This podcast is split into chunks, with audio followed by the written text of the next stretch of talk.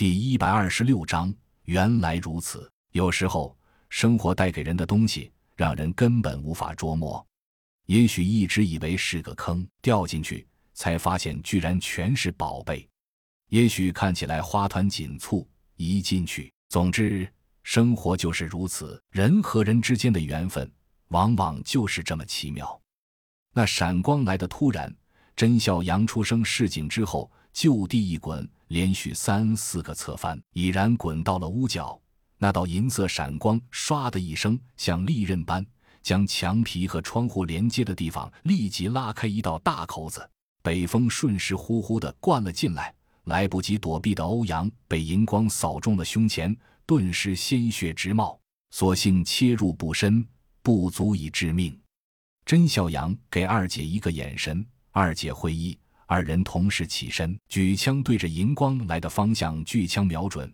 有一扇窗户油渍在晃动，二人果断开火。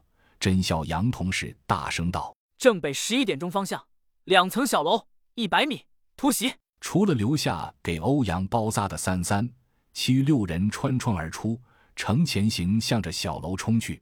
一百米不到十三秒时间，已经被众人团团围住。几人紧张地靠着围墙，心情极度紧张，口中不断哈出浓烈的白雾。只听到甄孝阳和二姐射出的子弹呼啸着射进屋内。却听不到其他任何声音。作为前线指挥员的安德里亚默数了三声，打出手势。六个人分成两队，一队由他带领破门而入，另一队在小七的带领下，三人协作，几下攀上了二楼的另一个窗户。不过五秒钟之后，两组人已经在屋内完成了合围。然而屋里什么也没有，怎么可能？难道之前看错了？没有理由的。无论是那道忽然出现又忽然消失的荧光，还是晃动游资位置的窗户，都分明指向着这里。为什么？为什么空无一物？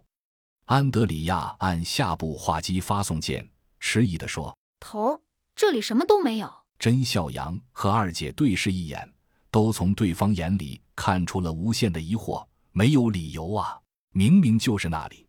这时。被突破了的小二楼里传出一阵嚣张的笑声，哈哈哈哈哈！一个听起来算是年轻的声音得意的道：“你们这些破散的走狗，上次的教训还不够吗？